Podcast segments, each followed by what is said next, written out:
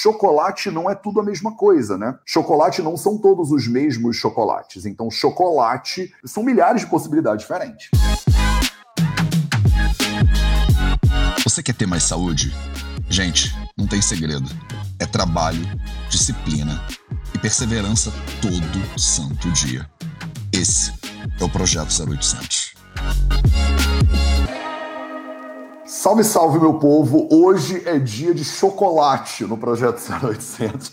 A gente nunca tinha falado pegar uma planta né, e fazer uma live inteira sobre uma planta, uma substância, mas ela é tão amada, tão odiada, tão estigmatizada, tão sagrada, que eu acho que é, valia a pena. E eu acabei chamando ninguém mais, ninguém menos que uma chocolatra Nutri Maripoleto para falar sobre isso. Então, salve, salve, família Vida Veda, projeto 0800, episódio 511. Projeto 0800 de segunda a sexta, às 0800, às 8 horas da manhã, do horário de, cara, eu nem posso pegar a Mari como referência para isso, mas do horário, deixa eu pegar alguém aqui que tá ao vivo. E, gente, Estão me ligando para entregar coisa aqui em casa, como sempre. É só eu começar o 0800 que começam a me ligar.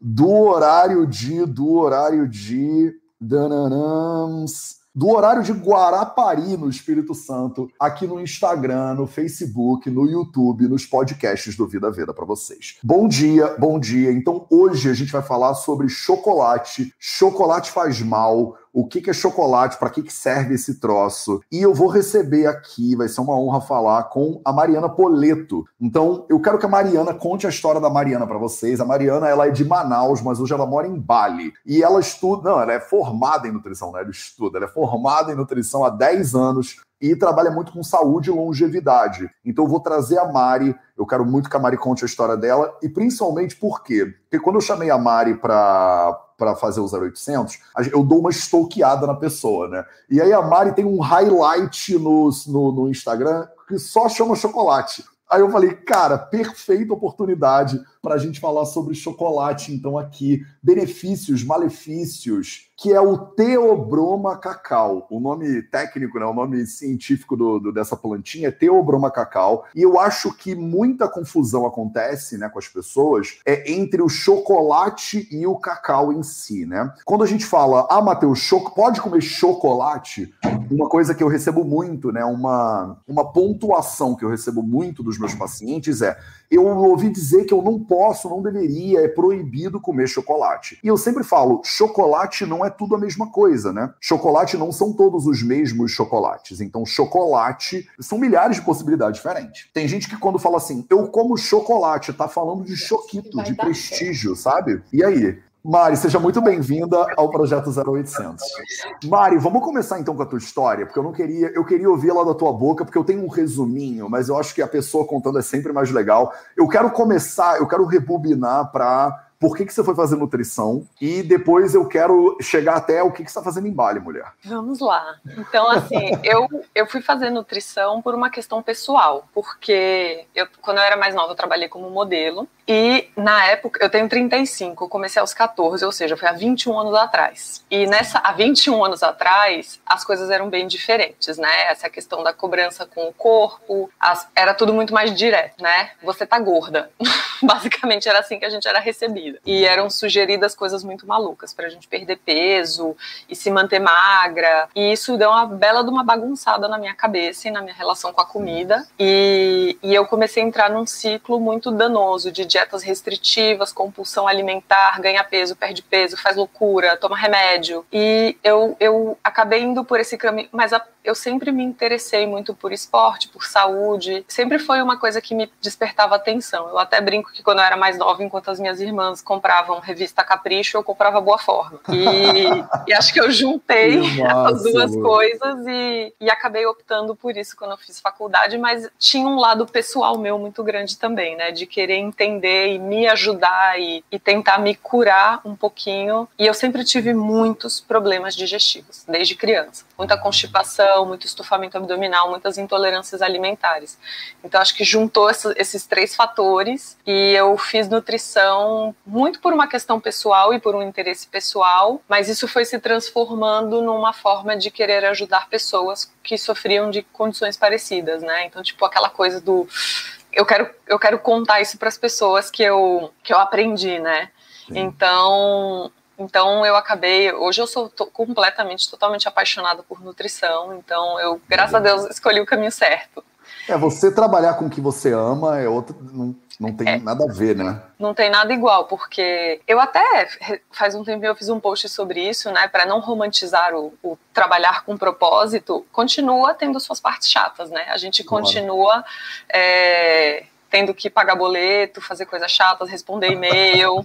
então não é que o fato da gente amar o que a gente faz vira um sonho mágico. A gente continua tendo que trabalhar. Claro. Mas você, pelo menos, você sente que está no caminho certo, que você tem um propósito, né? Que existe uma coisa legal no que você está fazendo, né? Não é só para ganhar dinheiro, só para ter um nome, uma carreira. É porque você realmente é apaixonado por aquilo. Então é, é muito legal quando você encontra isso, quando você consegue juntar os dois, eu diria, né? Trabalho e propósito. Maravilhoso maravilhoso. Eu acho que esse, é, essa é que nem juntar quando você vai comer coisas que são saudáveis com coisas que são gostosas, né? Perfeitamente. Porque as pessoas têm essa sensação, às vezes, de que tudo que é saudável é, tem gosto de, sei lá, chuchu. De nada. De nada. E tudo que é muito saboroso faz mal para a saúde. Eu sempre falo, tem um mundo aqui no meio de coisas que são muito saudáveis e muito gostosas. Se você morar aqui, você vai ser muito feliz, né? E muito saudável e muito e feliz. É de, de tirar esse estigma de que comida saudável saudável é igual a comida sem graça, porque Pronto. existe muita coisa boa, né? E essa, até essa questão do que é saudável, a gente vai falar disso em relação ao chocolate. Perfeito. Então, assim, do que é saudável, isso é uma questão muito individual, de quantidade, de qualidade, de frequência de consumo, de como você consome aquele alimento, qual é o seu estado emocional no momento que você está consumindo aquilo, né? Você comer um alimento porque está estressado e triste e você engole aquilo, com certeza aquilo vai entrar no seu organismo de uma forma diferente que se você come com calma, com prazer, você sente a textura, sente o sabor, né? Tem, tem todo um momento ali de conexão com a alimentação. Então, o alimento ser saudável e não ser saudável é muito mais do que ele ser chuchu ou ser pizza. Não é isso,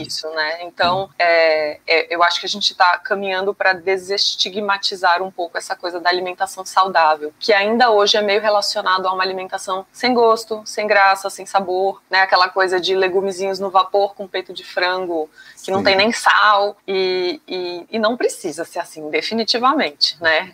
Sem dúvida. Eu acho que você faz esse trabalho um pouco no, no Instagram também, né? Você mostra coisas que fazem bem para você e você como nutricionista, né? Você vê o que fazem bem para outras pessoas e Sim. que são e que são potencialmente deliciosas, né? E aí eu é. acho que o, o, tema da nossa live de hoje, ele, é, ele, tem um poder, eu não quero entrar nele antes de chegar no que, que você está fazendo em Bali, mulher, mas é, o, ele tem um poder porque realmente ele, eu acho que ele exemplifica muito bem o que, que quando a gente usa uma palavra com vários sentidos diferentes, isso gera um mal entendido infinito para as pessoas que acham que chocolate 70% e choquito é chocolate, né? A gente dá o mesmo nome para as duas coisas, né? E com isso certeza. gera tanta confusão. Mas, Mari, o que, que você está fazendo em Bali? Eu sou muito curioso, não vou aguentar. Seguinte, né, eu, eu brinco que eu ainda às vezes tenho que parar e pensar assim: uau, eu sou aquela pessoa que largou tudo e mudou para Bali. você é o, esse arquétipo, né? Eu sou aquele arquétipo daquela pessoa que você senta numa mesa de bar e fala: ai, sabe a fulana, largou tudo e foi para Bali. Foi pra Bali. Sou, eu sou eu. E uma coisa assim que eu até falo é que eu não tenho nada de diferente de ninguém, tá? Então, o que eu fiz não é nada excepcional, não é nada. Tanto é que eu, às vezes, não acredito que eu fiz isso. Então, é... só para desmistificar também, porque às vezes a gente acha que fazer uma mudança de vida dessa só pessoas X conseguem né? Não é uma coisa que pessoas como eu fazem. E na verdade eu sou uma pessoa como qualquer outra, né? Então eu não sou uma pessoa que tem herança familiar, que vem de família rica, que vive de renda, nem nada disso. Eu sou uma pessoa absolutamente normal, mas eu acho que a, a a, a, única diferença é que eu consegui perceber a tempo que eu estava indo por um caminho que não era meu, né? Eu estava perseguindo coisas como dinheiro, carreira, consultório no bairro X de São Paulo, apartamento no bairro X de São Paulo, guarda-roupa cheio de roupa.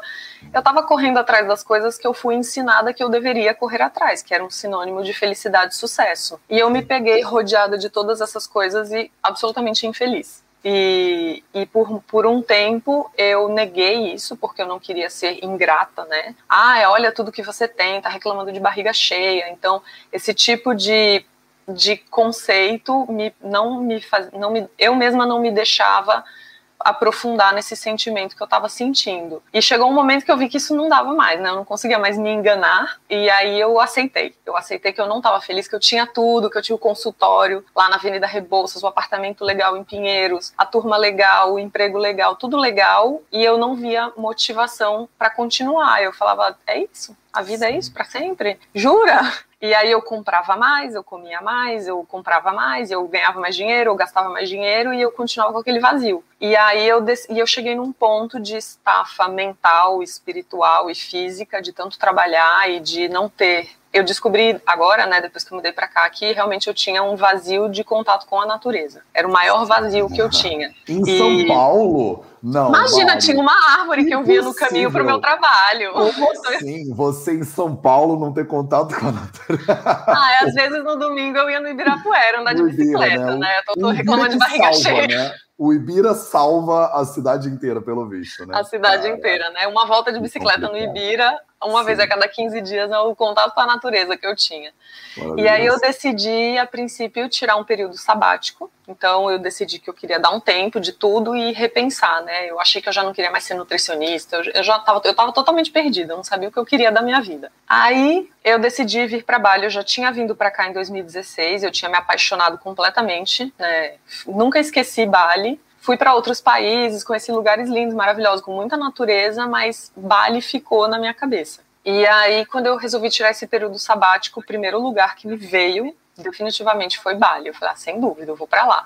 E aí eu cheguei aqui, depois de um tempinho aqui, eu falei, nossa, não consigo ir embora. Não conseguia mais. Eu tentava me imaginar naquela vida em São Paulo de novo e as coisas não encaixavam, sabe? Falava, não consigo mais voltar para aquela rotina. E aí eu comecei a trabalhar, atender online, as coisas começaram a acontecer. E aí aqui, estou até hoje. Nunca mais voltei, nem para fechar o apartamento. Eu basicamente tenho meu apartamento com tudo. É, pô, até porque a pandemia não, não, não quer brincar mais com você também, não, né? Não, então fica difícil não. até essa coisa da circulação.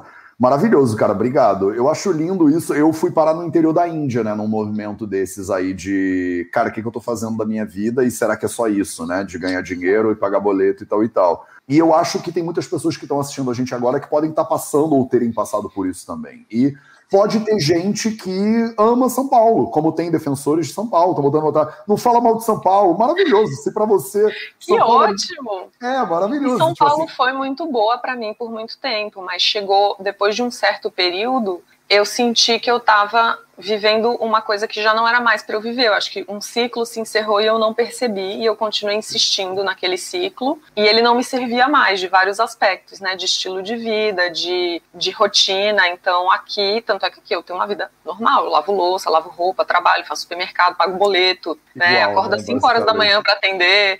Então, Sim. assim é, não é que aqui é uma vida mágica, excepcional. Aqui é uma vida absolutamente normal, mas ela faz sentido para mim, para o que eu busco, né? Eu, eu mudei minhas definições de sucesso, de de o que eu quero alcançar, né? Eu, eu notei que o que eu queria eram outras coisas.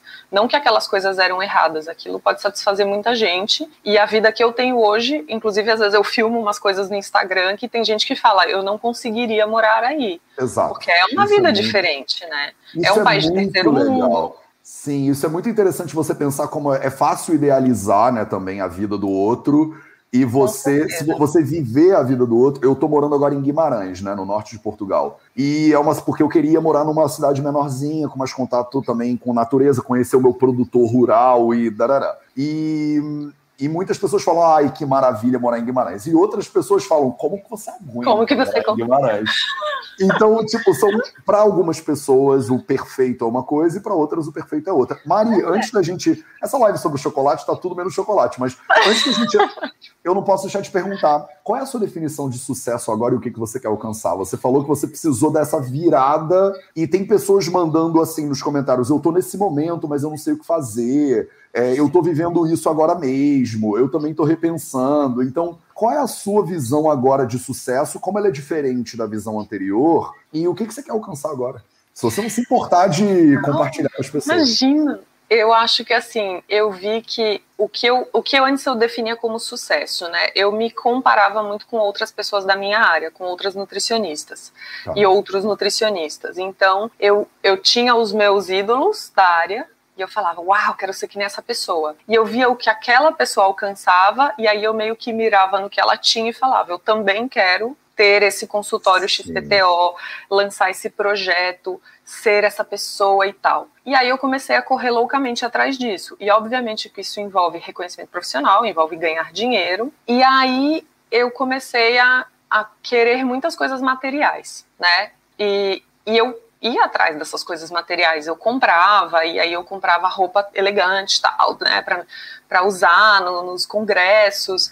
E eu notava que eu conseguia aquelas coisas, mas aquilo não, não dava aquela faíscazinha dentro de mim, sabe? Que eu imaginava Sim. que ia dar. E aí eu achava então que eu precisava de um pouco mais. Não, mas agora eu já estava com um plano megalomaníaco de lançar um, um, um, instituto de nutrição com médicos e, e, eu achava que era isso que eu queria, né? E eu brincava com a minha mãe, eu vou ser a nutricionista dos ricos e famosos. Eu achava que eu queria isso.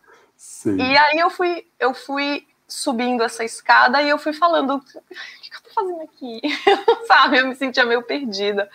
E, e quando eu mudei para cá e eu comecei a, por exemplo, eu, eu vim para cá com uma mala de mão, né? Porque eu supostamente só ia passar algum tempo. E depois de dois meses eu percebi que eu, eu, depois de dois meses aqui, eu não tinha usado metade das minhas roupas. Eu tenho a mesma Havaianas até hoje. E eu comecei a ver que meus desejos eram outros, né? Era muito mais por viajar, explorar, mergulhar, aprender a surfar, ter contato com a natureza, ter mais tempo para estudar. Eu amo de paixão estudar nutrição, amo. Eu, tipo, meu programa de domingo à tarde, você tá chovendo, é assistir aula, pra você ter ideia. Eu realmente tenho paixão.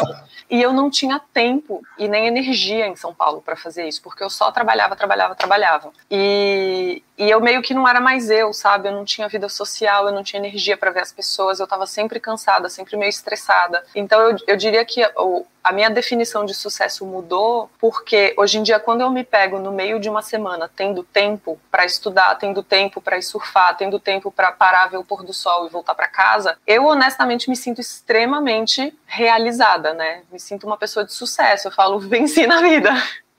tipo, acontece de vez em quando de eu terminar uma consulta, olhar falar, putz, tenho duas horas. Eu corro pra praia, surfo duas horas, volto para casa cheia de areia, tomo um banho rápido. Já aconteceu de eu me disfarçar, né? Botar uma camisa social em cima, mas de, por baixo eu tá de biquíni ainda e com o pé cheio de areia. Então, eu poder ter essas pausas e, e, ter um contato muito íntimo com a natureza aqui, né? Bali ainda é um lugar que tem muita natureza e, tipo, tem vulcão, montanha, rio, cachoeira. Então, é uma natureza, não é uma árvore no Ibira, né? É natureza real. Às vezes eu preciso, tipo, desviar dos macacos para ir pra praia, sabe?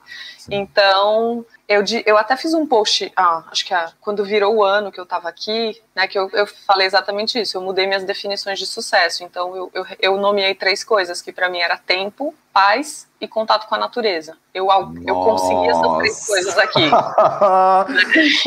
Não era tipo Porsche, é, Gucci, caraca, mas Não. isso é uma mas isso é meio revolucionário, né? Isso é, é tipo, você tá pegando basicamente o que a gente aprende e meio que virando, virando de cabeça pra baixo. E eu vou te Porque... falar, parece ser, parece ser um processo muito. Ai, comer rezaria mar, que lindo, que mágico. Mas na real é muito difícil, porque você rompe com muita coisa, você rompe com muitas pessoas, você para de se, se identificar com grupos que você passou a sua vida inteira identificado, sejam amigos, seja às vezes a própria família, né? Tem pessoas que acabam meio que rompendo com a família, porque a família quer que você siga um caminho e você, e você fala, não, eu quero seguir outro. Então, é muito lindo quando a gente conta assim 15 minutos numa live, mas é. é. um processo é um processo de luto, sabe? De você, às vezes você vê o seu grupo de amigos falando de certas coisas e você simplesmente fala quem são essas pessoas, do que, que elas estão falando. Eu não quero falar dessas coisas, mas meus amigos só falam disso.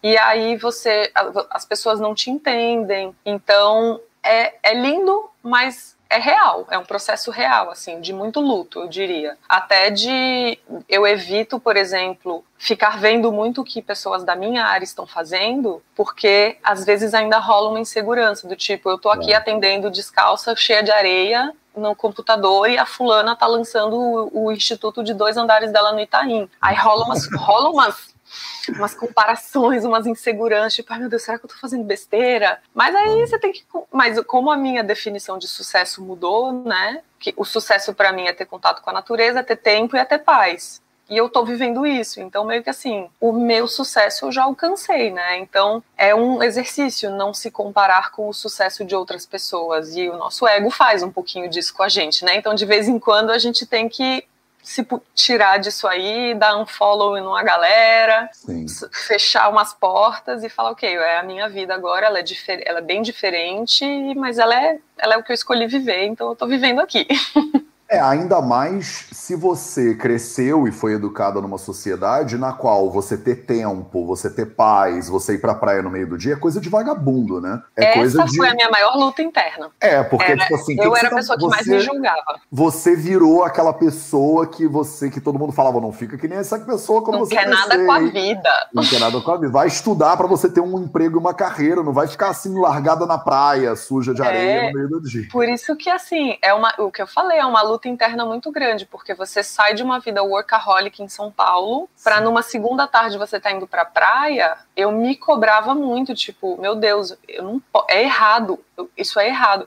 É e às errado. vezes eu me colocava em situações de ficar trabalhando, de ficar fazendo alguma coisa só para eu me sentir útil, né? Porque eu me senti uma inútil de no, no meio do, do, dia, eu, né? Enquanto tá todo mundo trabalhando e se esforçando, e aí acho que entra um pouco daquela questão do não merecimento, né? Da, da, da escassez, da a gente a gente não é ensinados a aproveitar a abundância, do mundo. A gente é ensinado de que tudo na nossa vida tem que vir com muita luta e muito sofrimento, senão não é válido. Então, é, você se desprender desses valores ocidentais, porque aqui a gente vê que as pessoas não, as pessoas vivem em outro ritmo aqui. Então, elas têm pausas, elas param, elas não passam o dia inteiro fazendo coisas, produzindo, né? É, ainda se vive muitos ciclos da natureza aqui, né? A base da economia daqui é o plantio de arroz, que tem o seu o seu tempo. Não Sim. adianta o cara ficar batendo a cabeça lá, o arroz não vai crescer mais rápido. Então, é, é, você, eu imagino que você viveu isso na Índia também, né? Tem uns momentos de contemplação, de silêncio, de não fazer nada.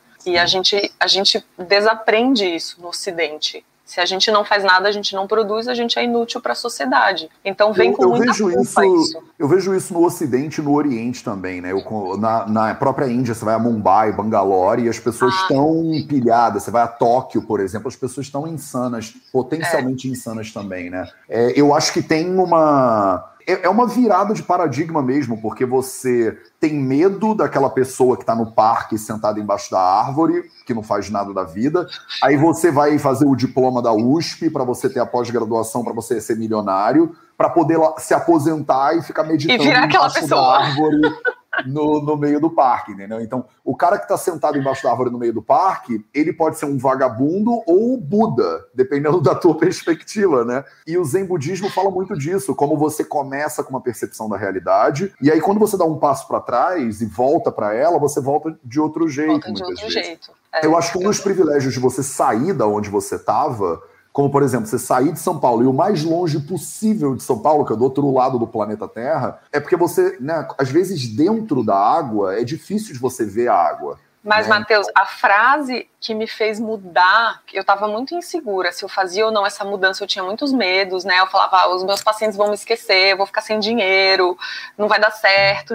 Eu não, fa eu não sou a pessoa que faz isso, né? São os outros que fazem isso, mas não eu, Mariana Poleto, normal né, que paga imposto. E, e aí um dia eu me deparei com a frase: você não se cura no lugar que você, no lugar que te adoeceu. E quando eu li essa frase, eu falei, uou. E foi Isso muito é louco, porque um, um, paciente meu que mora na Califórnia, o professor Diogo Gabriel, se ele estiver vendo um fofo, ele me mandou do nada. Ele falou, Mari, não sei porquê, vi essa frase e lembrei de você. Eu nunca tinha falado nada para ele. Foi meio aquelas coisas divinas, né? Sim. E ele me mandou essa frase, me mandou no Instagram. E, e aquela frase, assim, eu me arrepiei inteira quando eu vi, porque a minha ideia era: eu vou dar um tempo de trabalhar e vou ficar aqui em São Paulo só estudando, só relaxando, andando de bike, vou descer pra praia de vez em quando.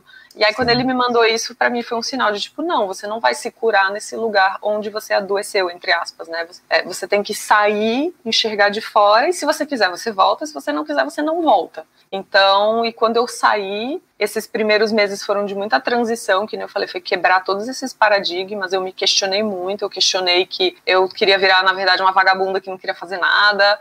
E aí depois eu entendi que não, não é isso, eu quero continuar estudando mas, e trabalhando, mas de uma outra forma, mas como? Eu não achava essas respostas, né? Sim. E aí eu resolvi que eu ia deixar a vida fluir, a vida ia me mostrar como que as coisas deveriam ser. E aí eu, tipo, aprendi a, né, ir com a corrente, ao invés de ficar tentando uh, controlar tudo. Maravilhoso. É, o Jack Kerouac tem um livro que chama Vagabundos Iluminados, eu acho, chama Dharma, Dharma Buns. É os vagabundos Eu preciso ler esse livro. É o cara que leu aquele, ele escreveu On the Road, né, na, na estrada, não sei como é que chama em português, mas em, ele tem outro livro que é menos conhecido dele, que chama Dharma Buns, que é os é, Vagabundos Iluminados, eu acho que é a tradução. É bastante interessante. O cara, Kerouac tem uma narrativa bem interessante. Então, então, a gente ficou, a gente está meia hora falando sobre falando sobre sucesso, sobre vida. Então, agora vamos para a sobremesa, né? Vamos para a sobremesa dessa live, que é, é Mari, chocolate faz mal? E fala um pouco sobre a tua percepção como chocólatra identificada chocolatra. Né, assim, público. Não passo nem 24 horas sem chocolate, assumidíssima. Já sou famosa por isso no Instagram. As pessoas veem qualquer coisa de chocolate, elas me mandam. Sim.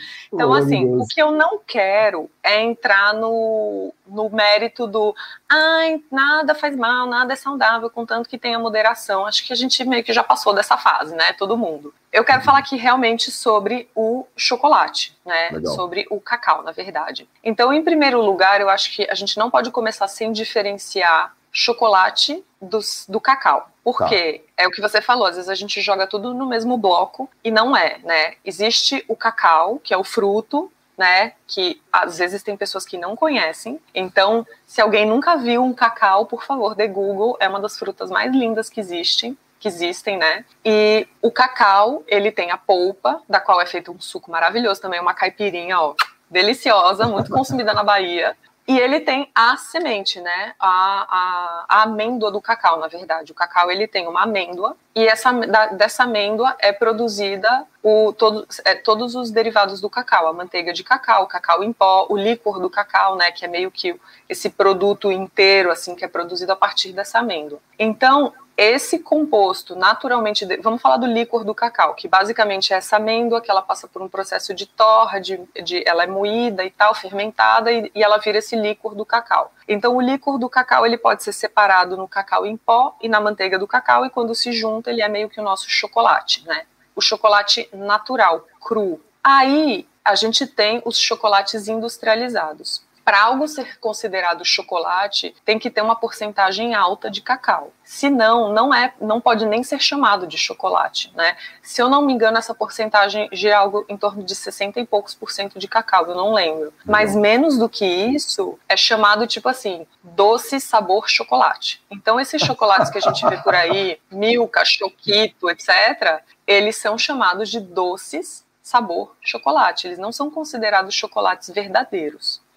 Então, primeiro a gente tem que diferenciar isso, porque para a gente dizer que se faz bem ou se faz mal, a gente tá, tem que estar tá falando da coisa certa, que é o cacau. Então, essas coisas, assim, que quando você lê no rótulo que tem leite, gordura hidrogenada, estabilizantes, emulsificantes, açúcar, sabor artificial, um monte de coisa adicionada, a gente não pode considerar que isso é cacau, né? Nem sequer que isso é chocolate. Então, o chocolate ele tem que ter uma porcentagem alta de cacau para pela definição, ser considerado chocolate. Então, o que eu queria falar, na verdade, é que o cacau em si, né, essa, essa, esse líquor do cacau que a gente mistura e tal, e quanto mais concentrado faz o chocolate amargo e a, e a, a gente tem o cacau em pó, ele não só faz bem, como ele faz muitíssimo bem. Então, essa é a boa, essa é a boa nova do dia, né? É uma frutinha ele... maravilhosa que tem várias propriedades né, incríveis, basicamente, como várias outras frutinhas também têm, né?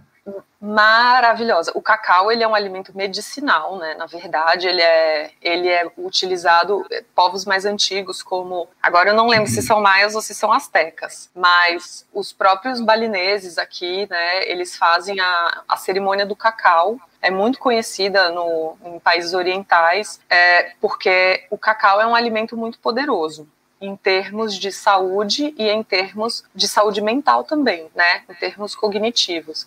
Então, o que, que acontece? O cacau, ele tem algumas propriedades que já são comprovadas cientificamente que são benéficas e se devem a algum, alguns compostos que tem no cacau.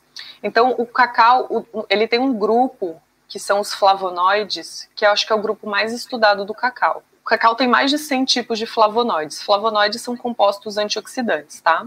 E aí, esse, esse grupo de flavonoides, ele é compro cientificamente comprovado. Depois, até se vocês quiserem, eu posso, eu posso colocar alguns artigos científicos ali no meu Instagram para as pessoas procurarem, Legal. que às vezes tem pessoas que querem saber mais. Então, assim, o que, que tem de comprovação científica em relação ao cacau, aos benefícios do cacau? E aí, só antes da gente falar, o que, que a gente precisa lembrar? Quanto mais concentrado um alimento é em cacau, mais dessas propriedades benéficas ele vai ter. Quanto menos concentrado, menos dessas propriedades benéficas ele vai ter. Então, a gente precisa entender que se eu como um choquito que basicamente não tem nada de cacau, eu não posso dizer que ele vai ter o mesmo efeito que se eu comer uma barra de, de chocolate que tenha 99% cacau, ou se eu comer o cacau nibs ou o cacau em pó puro. Né? Quanto mais concentração disso, mais desses efeitos benéficos.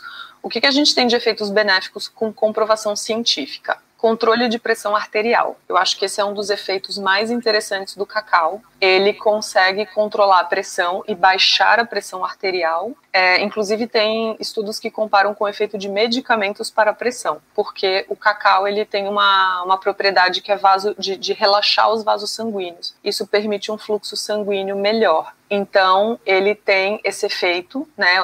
Os, os flavonoides desse cacau, né? Ele tem um, ele tem esse efeito no, no na pressão sanguínea. É, e aí ele tem efeitos positivos na nossa resposta ao estresse, porque quando você está estressado, quando você sofre qualquer tipo de estresse físico, mental, seja o tipo que for, uma das, das partes da sua, do seu corpo que mais sofre com isso é a, é a chamada mitocôndria. A mitocôndria é o lugar responsável pela produção de energia e de, de alguns hormônios do seu corpo. E um impacto negativo na mitocôndria é um impacto negativo em todo o seu corpo. E existe uma, o, o, cacau, ele consegue modular uma coisinha chamada heat shock protein, né?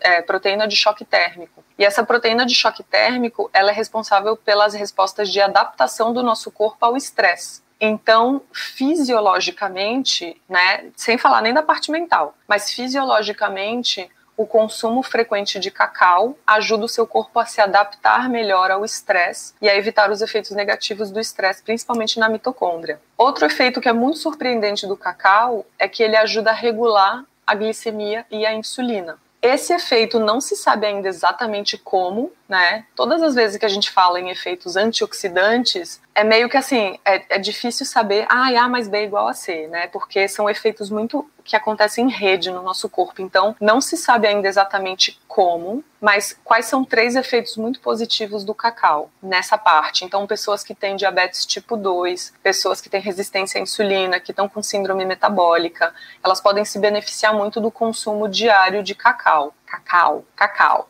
Só para vocês lembrarem, cacau, né?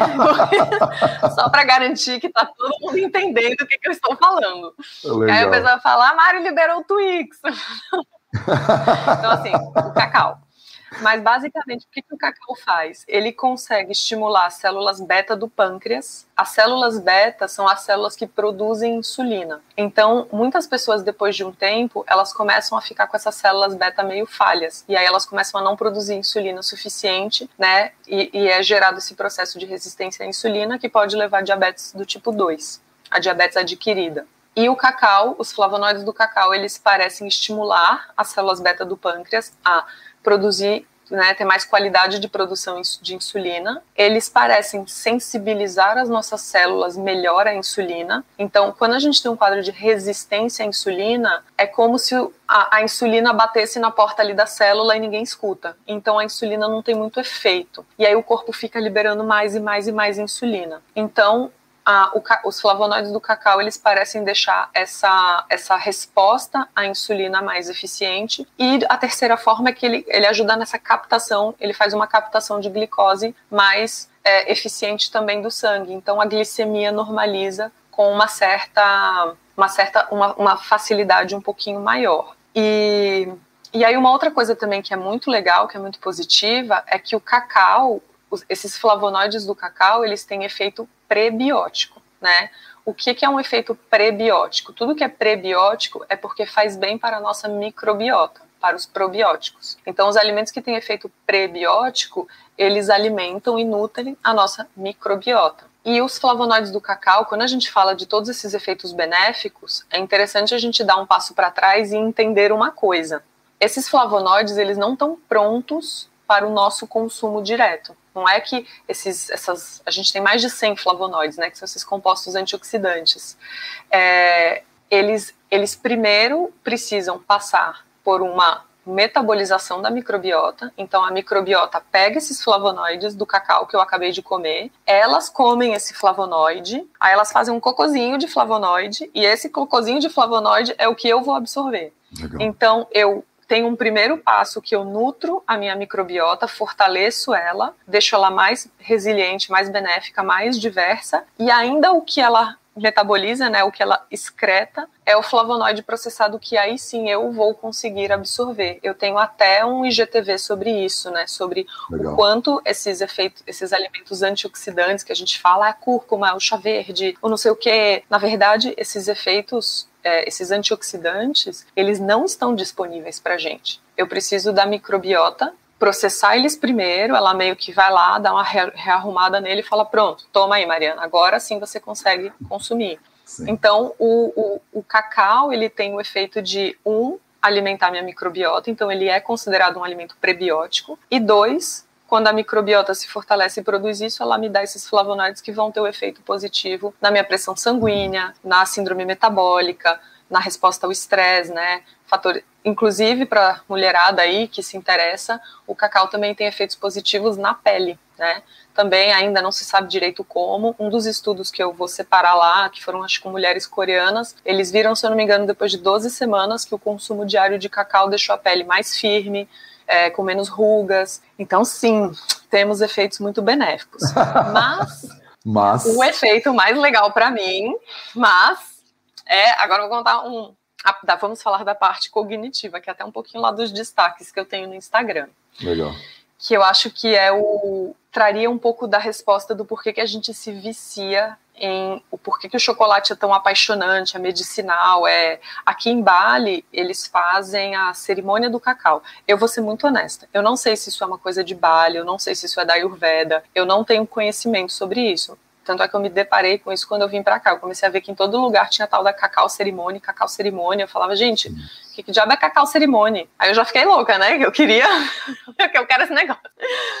E aí eu descobri que eles fazem isso porque para eles o cacau abre o chakra cardíaco. Então, antes de meditações, de ecstatic dances, de processos de cura, de healing, de é, woman circle e tal, que as pessoas meio que têm que abrir o chakra cardíaco, eles tomam, é tipo um shot assim de cacau ultra concentrado. Então, eles pegam esse líquor do cacau, misturam com algumas especiarias como cúrcuma, gengibre, pimenta, tipo, e tomam um shotzinho de cacau. E tem uma, um pessoal que fica doidão de cacau mesmo. Já ouvi falar que a galera toma um monte de cacau e fica doido de cacau. Olha só. E aí, quando você vai ver outros compostos que existem no cacau, isso faz sentido. Por quê? O cacau tem dois, dois compostos químicos que agem no sistema nervoso central, né? Nos nossos receptores. E aí, esse, o grupo mais estudado, que todo mundo fala, é o grupo das metilxantinas, que é a cafeína e a teobromina. Tanto é que o nome científico do cacau é teobroma, né? Então a teobromina, ela está presente em grande quantidade no cacau. A teobromina é uma prima da cafeína. Ela é super parecida com a cafeína, ela só tem um grupinho metil diferente que ela não tem, mas basicamente estruturalmente ela é igualzinho à cafeína. Só que o cacau tem pouquíssima, quase que irrisória quantidade de cafeína. Então isso é meio que um mito, que às vezes as pessoas falam: "Ai, cacau tem muita cafeína". Não, não tem, mentira. O cacau tem muita teobromina,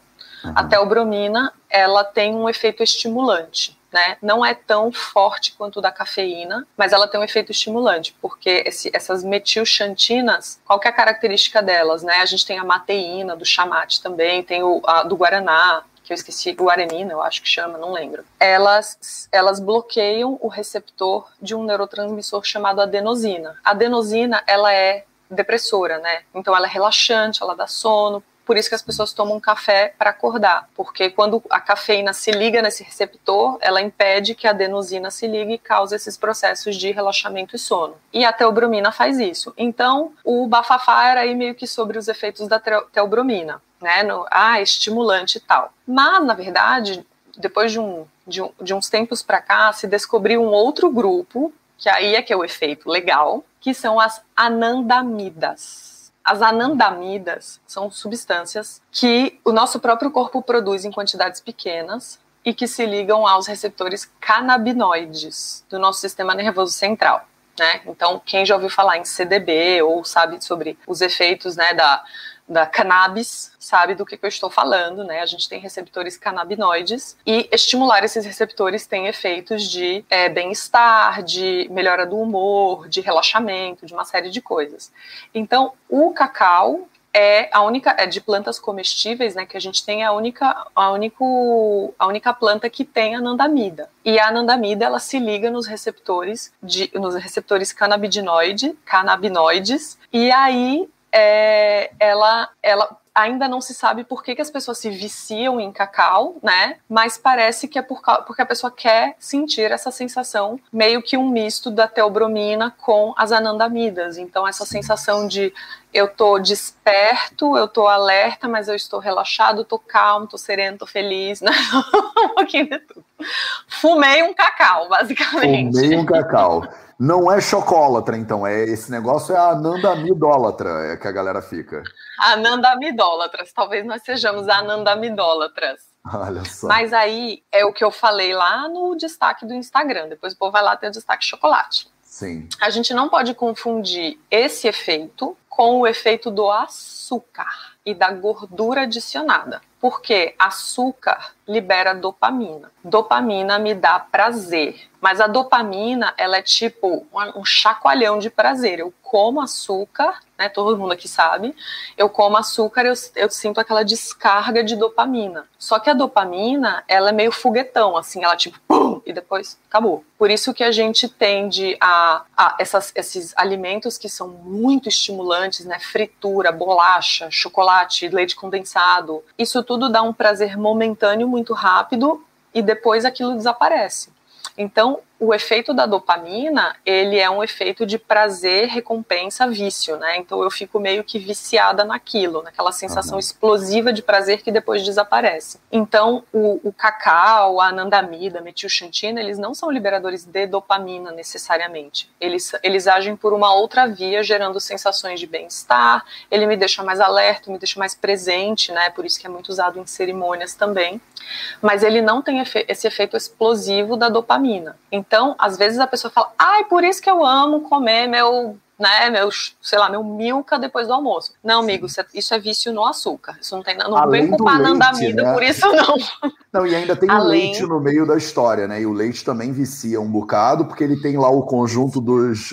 Ele tem os, os outros. É, tem as outras morfinazinhas lá do leite que também viciam. É, a gente. É, você vê que é muita droga, né?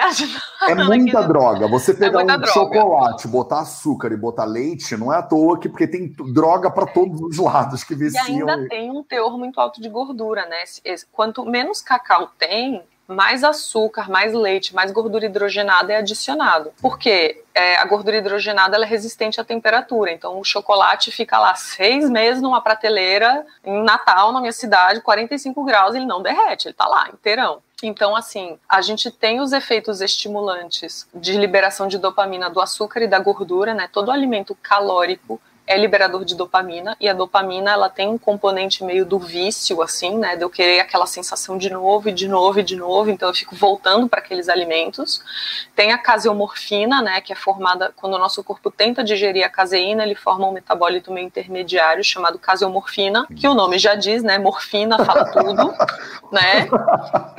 É um opioide um pouquinho É um forte. opioide, né? Só um, um opioidezinho opioide. com uma liberação de dopamina. Então, é, é, o, são, são sensações diferentes. Quando eu como, por exemplo, quando eu digo que eu sou chocolatra, eu como chocolate 100% cacau, eu como cacau em pó, eu como tipo um quilo de cacau em pó por semana. Então, assim, eu realmente, é, eu sou mais, eu sou mais, eu sou do sabor do cacau e do bem, desse, dessa sensação de bem-estar. Às vezes eu evito tomar café, principalmente se eu já tô meio acelerada, meio, isso é uma dica muito importante. Pessoas que tomam café e não se sentem bem, podem experimentar o cacau como um substituto né? E, e, tem gente que sente muito bem, tipo, ao invés de fazer um café com leite vegetal, faz um cacau com leite vegetal.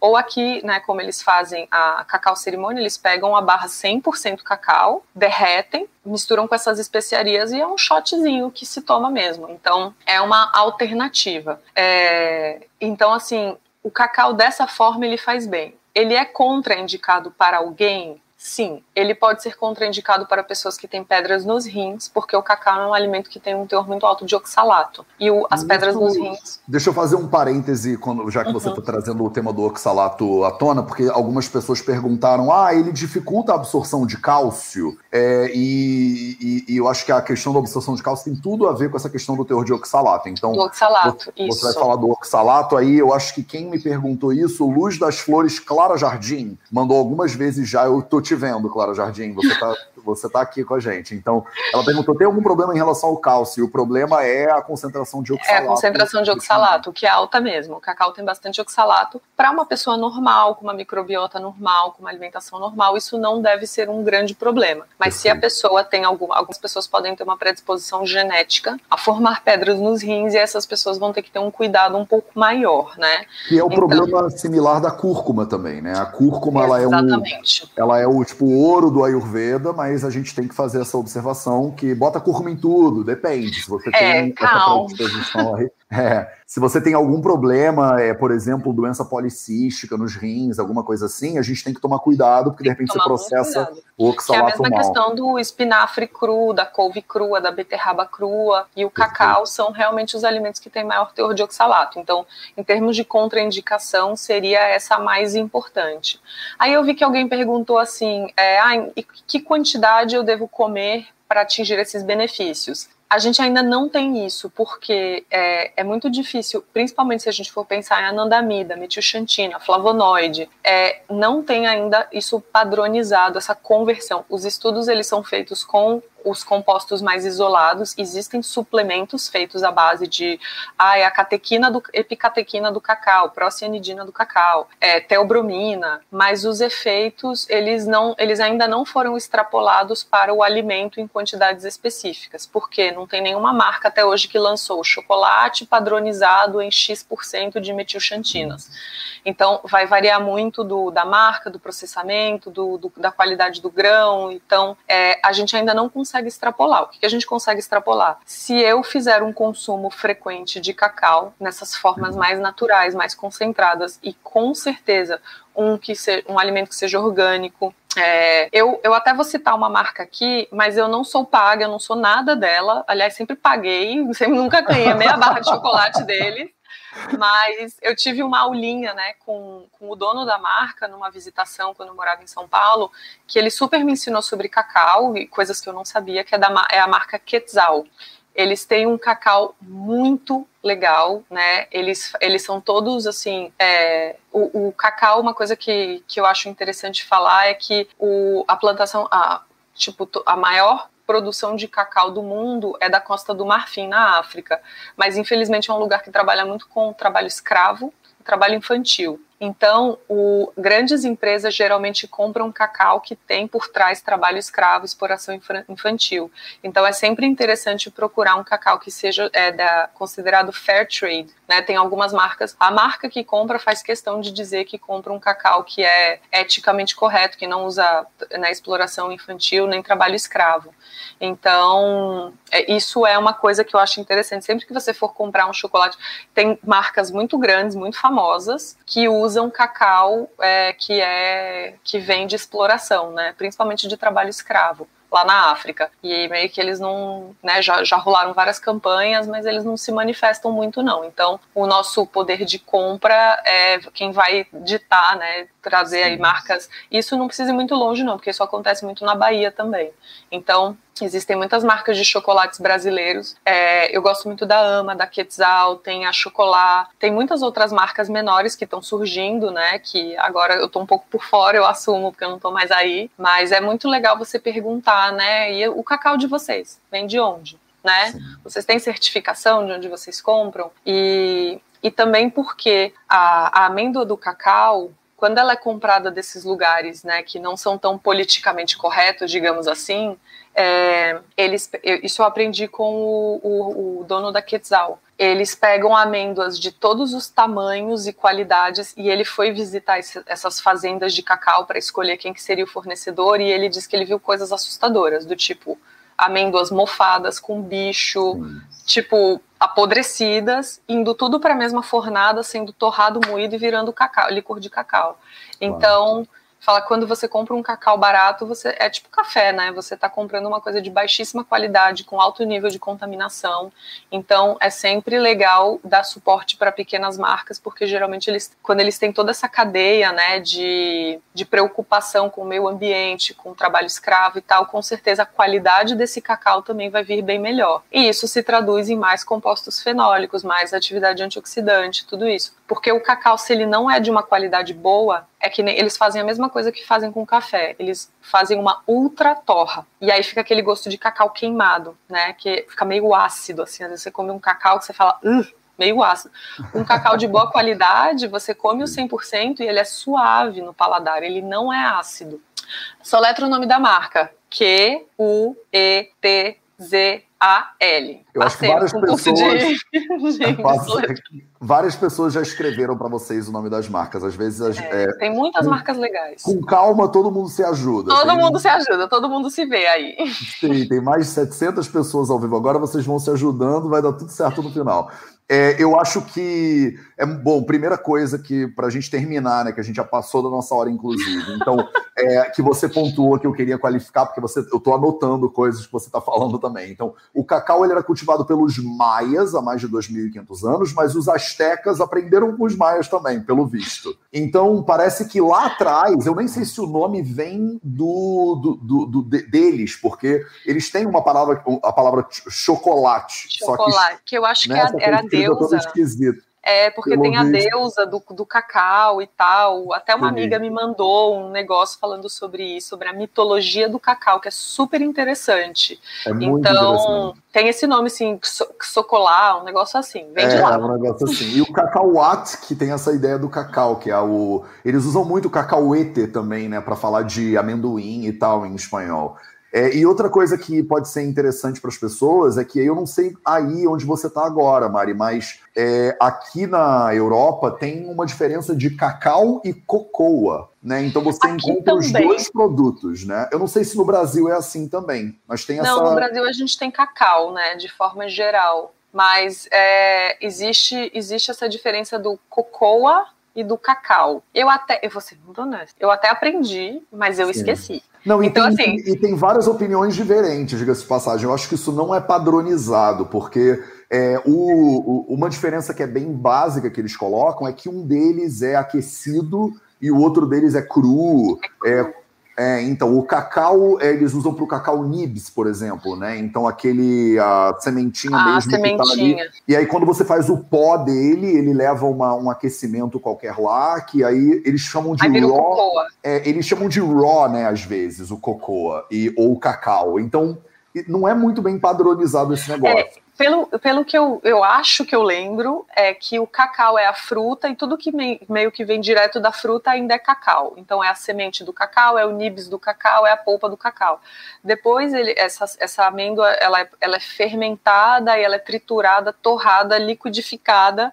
Aí eu acho que ela vira o cocoa. E aí a partir disso é o cocoa powder, né, que é o cacau em pó, é o cocoa liquor, que é o licor do cacau. Aí vira cocoa. No Brasil é tudo cacau por enquanto.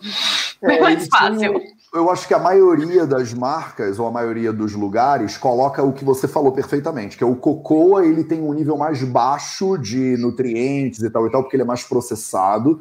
Ele é refinado com, uma, com processamento de calor, o que mata alguns é, fitonutrientes Isso. e tal e tal. Tem uma galera que rejeita o cocoa totalmente. O E aí é tem a galera marcas, do Raw. A galera do Raw, então tem a galera do Raw. E eu consigo, por exemplo, eu aqui na Europa, eu consigo, aqui em Portugal, eu consigo comprar o Raw Cacau, né? E tem uns que são Raw, tem uns que não são Raw. Então, dependendo de onde você mora, porque tem gente que assiste a gente no vídeo, a gente tem alunos em mais de 20 países diferentes. Então, dependendo de onde você tá agora, você tem que dar uma pesquisada no negócio. E o achar o que... seu cocô ou o seu cacau. Exato. E o que você falou que eu acho muito lindo, essa coisa do você conhecer produtores menorzinhos, porque o acesso a eles, né? qual é a chance de você ligar para uma pessoa da qualidade da Nestlé para perguntar o que, que tem dentro do cacau e você saber? E Agora... a chance de te, falar, de falarem a verdade também é Pronto.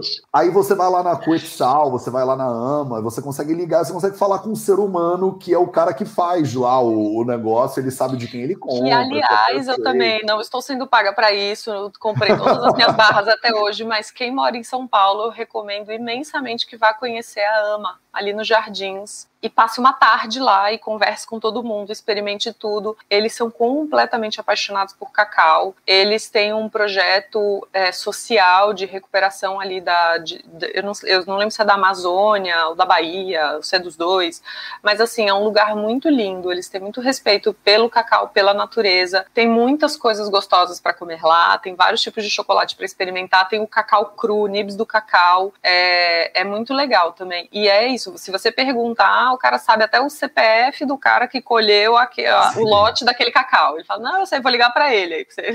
Total. Então, eu tinha uma amiga que trabalhava legal. na AMA e ela falava bastante, bastante bem, inclusive, também da marca, é. mas é isso, a gente é zero pago por nenhuma marca aqui no Brasil. Zero. Por enquanto, mas se quiserem mandar se umas barras. Que eu gasto cacau, dinheiro é com chocolate, me patrocine. Se quiserem mandar umas barras de cacau 100% aí para Mari Poleto lá na, em Bali. Ah, não aguento mais comprar. A Mari aceita. Maravilhoso, Mari. Cara, obrigado pelo teu carinho, pela presença. Obrigada, pela, pela aula de cacau e chocolate. E principalmente por, eu acho que, dividir muito da tua história e do, da tua visão de sucesso. Eu acho que essa live teve duas partes. Teve o prato principal e a sobremesa. E a sobremesa, adorei. E, e foi muito bom poder, eu acho que muito útil para muitas pessoas. É, para mim, pelo menos, foi muito útil te ouvir. Primeiro que isso é uma coisa que é muito interessante. Eu acho que eu vejo isso nos cursos do Vida Veda. Às vezes eu, eu dava, quando eu dava workshop presencial, no mundo, quando o mundo era presencial, eu botava pessoas dentro do mesmo lugar, sem máscara. Era insano, Sim. assim. E uma coisa que eu ouvia muito dos alunos e das alunas do Vida Veda é que elas olhavam em volta e elas falavam: gente, eu não tô sozinha, né? Tipo, na minha família, Tem na minha casa. Tem pessoas que pensam assim como eu. É. No, entre os meus amigos, eu sou a mais esquisita, a vegana, a, a, a, a, é, que é, a, a vagabunda, a, hippie, a bruxa espiritualizada. A que, vai à praia no meio do dia, a que senta para meditar no Ibirapuera, no, no, no meio do expediente. Então, Exato. Então, todo mundo sempre me acha esquisito e eu, eu recebia bullying. E aí, agora, nessa turma aqui da galera do Vida Veda, do tipo. Super todo dentro. Mundo... Exato. Eu não sou nem tão radical assim, eu sou até meio conservadora comparado com o Matheus. Sou até meio normal aqui. Então, assim, seja bem-vindo a você que está aí do outro Obrigada. lado, que estava com uma esquisito, é. e Mari também. Obrigada por me aceitarem, por minha definição de sucesso, seu pé sujo de areia.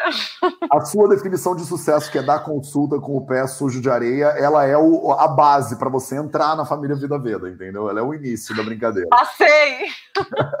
Obrigado pela tua presença e pelo carinho, Obrigada, Mari. muito Como é que as pessoas podem saber mais sobre o teu trabalho? O Instagram é o poder? Instagram, lá no meu Instagram tem um link que vai para o meu site. Aí no no meu site eu tenho várias coisas, tem a minha história, tem o meu trabalho, tem as minhas consultas, Legal. e eu vou colocar agora ali nos meus stories do Instagram, vou colocar um printzinho com alguns, com a referência de alguns artigos científicos de quem quiser saber mais sobre esses efeitos positivos, sobre a, as anandamidas, né? Vai que alguém quer saber mais sobre as anandamidas. Então eu vou colocar lá e quem quiser dar um printzinho, eu vou colocar o códigozinho de cada estudo, de alguns só. Eu só peguei alguns só para basear um pouquinho. E Legal. aí, mas lá no meu Instagram tem tem posts sobre a minha mudança de vida, tem sobre um, tem sobre chocolate, tem sobre um pouquinho de tudo. Maravilhoso. Perfeito. Então aqui Bom. que você tá no Instagram, você clica aqui em cima e já tem o arroba Nutrimaripoleto com dois T's no final.